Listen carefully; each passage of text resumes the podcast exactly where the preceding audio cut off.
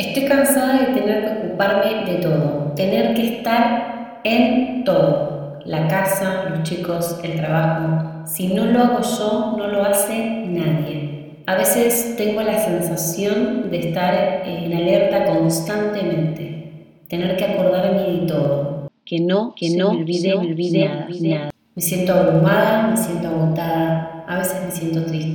El otro día hablaba con mi pareja y le decía que me sentía sobrepasada, cansada de que siempre sea así. ¿Sabías que la carga mental afecta a tres de cada cuatro mujeres?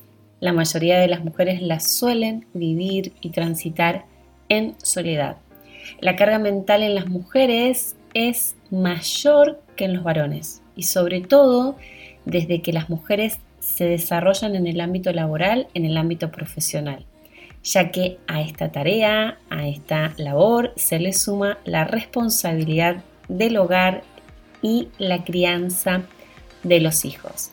Quédate ahí porque en este episodio te quiero hablar acerca de la carga mental. Hola, hola, ¿cómo estás? Les doy la bienvenida a este nuevo episodio. Hoy les quiero hablar acerca de la carga mental. Pero, ¿qué es la carga mental o a qué nos referimos cuando hablamos de carga mental? La carga mental hace ah, referencia a las exigencias, a la exigencia, al esfuerzo físico, pero más mental y emocional que supone el reparto desigual de los cuidados y de las responsabilidades en el ámbito familiar, en el ámbito doméstico y además tener que conciliar todas estas responsabilidades con la vida profesional y laboral. El concepto de carga mental fue descrito por primera vez por la socióloga Susan Walzer en 1996. Este concepto era entendido como el síndrome de las mujeres que viven abrumadas, agobiadas por el cúmulo de responsabilidades y tareas que implica su vida cotidiana. Y era entendido como un síndrome, el síndrome de eh, las mujeres que viven abrumadas, que viven agobiadas. En este punto me parece importante poder diferenciar lo que llamamos tareas físicas de tareas mentales. Te voy a dar un ejemplo para que lo entiendas. Por ejemplo, las tareas físicas son ir al supermercado, ir a buscar a los chicos a la escuela, preparar la cena, poner a lavar ropa, bañarlos, llevarlos al médico. Todas estas tareas implican lo físico. Por otro lado, las tareas mentales. ¿Cuáles son las tareas mentales? Bueno, por ejemplo, tener que recordar o darse cuenta que se está terminando la compra del súper, por ejemplo, o la pasta dental, o el papel higiénico, y no solamente tener que recordarse, sino tener que recordarlo, sino que además anticiparse a comprar antes de que falte. Esto de tenerlo en la mente, organizar y planificar con anticipación, por ejemplo, que vamos a cenar esta noche y tener que recordar sacar los alimentos de la heladera, del freezer, si los tenés congelados, para que estén listos para cuando lo necesites. Recordar, por ejemplo, que eh, Juani tiene turno con el pediatra mañana, un turno con el pediatra, y tengo que enviar la nota al cole avisando de que va a salir antes. Y no solo eso, sino que tengo que gestionar y planificar todo en el trabajo para poder retirarme antes, para poder llevar a Juani al turno con su pediatra. Esto es la carga mental, ¿no? Y les doy otro dato, la carga mental empeora con la maternidad. Se ha demostrado que este concepto de carga mental empeora con la maternidad. ¿Por qué? Porque en este nuevo rol hay más cosas que gestionar. Los niños dependen casi exclusivamente de eh, los adultos o en gran medida dependen de los adultos y simplemente no podemos dejar de sostener a nuestros hijos. Y aunque por momento estemos agotadas, agobiadas, sobrepasadas y por qué no hartas, alguien tiene que hacerlo y seguimos siendo nosotras las madres las que eh, llevamos adelante la tarea de sostén, la tarea de cuidado. Es decir, que la carga mental no solamente se trata de limpiar la casa, poner a lavar ropa, hacer las compras, llevar los chicos a la escuela, bañarlos, vestirlos, agendar el turno médico, ir a la reunión de padres, hacer malabares para equilibrar la vida laboral con la crianza de los hijos y un largo etcétera, sino también de pensar en toda la infraestructura para que todo esto funcione. La carga mental surge entonces cuando sentís que sos la única responsable de planificar, gestionar, organizar todas estas funciones y tener la mente constantemente ocupada en que no se te olvide nada. Es decir, tener que estar en todo. Vivimos en una sociedad que ha naturalizado el trabajo doméstico como si fuera una vocación de las mujeres, como si fuera una vocación nuestra la carga mental no solamente acentúa, sino que además genera más desigualdad del impacto en la salud mental, en la salud integral y en la calidad de vida de las personas, de las mujeres, de las madres. Así eh, lo refleja Emma Clit en su libro que se los recomiendo, eh, su libro La carga mental, en el que ella analiza cómo afecta a las mujeres el peso de la planificación laboral y doméstica y que califica como un trabajo permanente, agotador e invisible. La carga mental es silenciosa. Sí, es silenciosa. Es silenciosa y es invisible. ¿Por qué? Porque la sociedad básicamente no reconoce, no valora ni remunera las funciones de cuidado como lo que es un trabajo.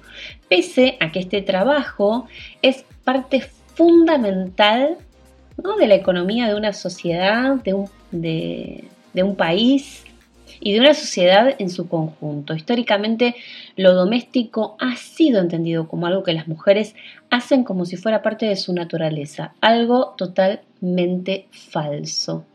La naturaleza de los cuidados no es nuestra, ¿no? La naturaleza de los cuidados es y debe ser compartida, es y debe ser colectiva. ¿sí?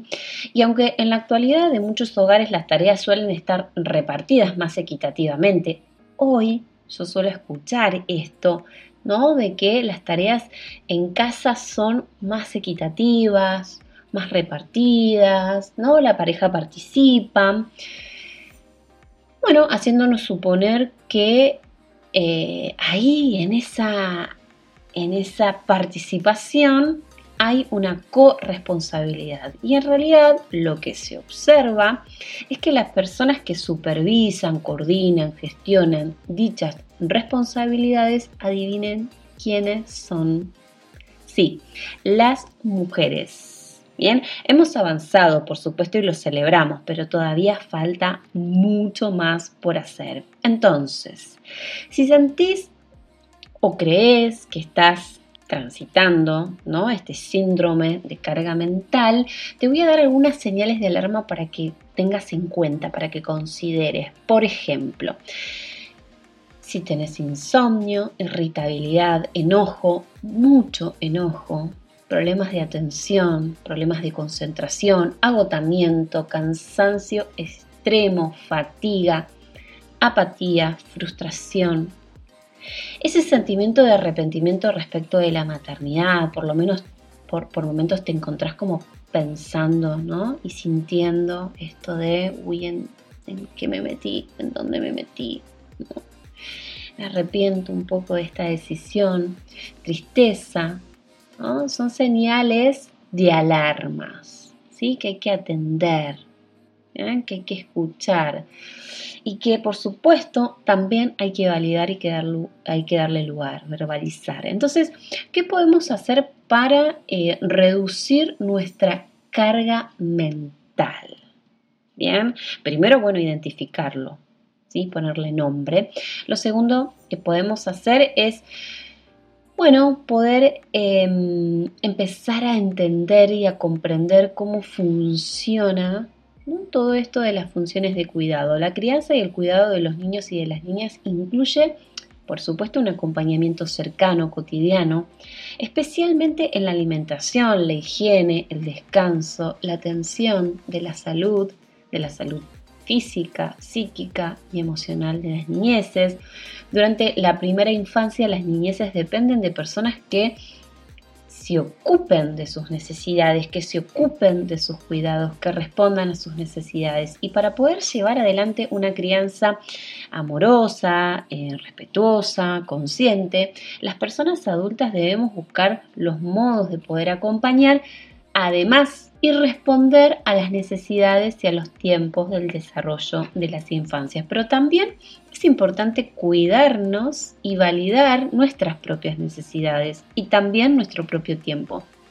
Es importante poder visibilizar, poner en valor el trabajo que implica gestionar, organizar, planificar y ejecutar todas estas actividades y rutinas de la crianza y no minimizarlas. Porque muchas veces lo que yo escucho en el consultorio con mis pacientes es esto, ¿no? Como que se minimiza todo lo que implica las tareas de cuidado, las funciones de cuidado en la crianza, ¿no? Se minimiza, se invisibiliza, ¿no?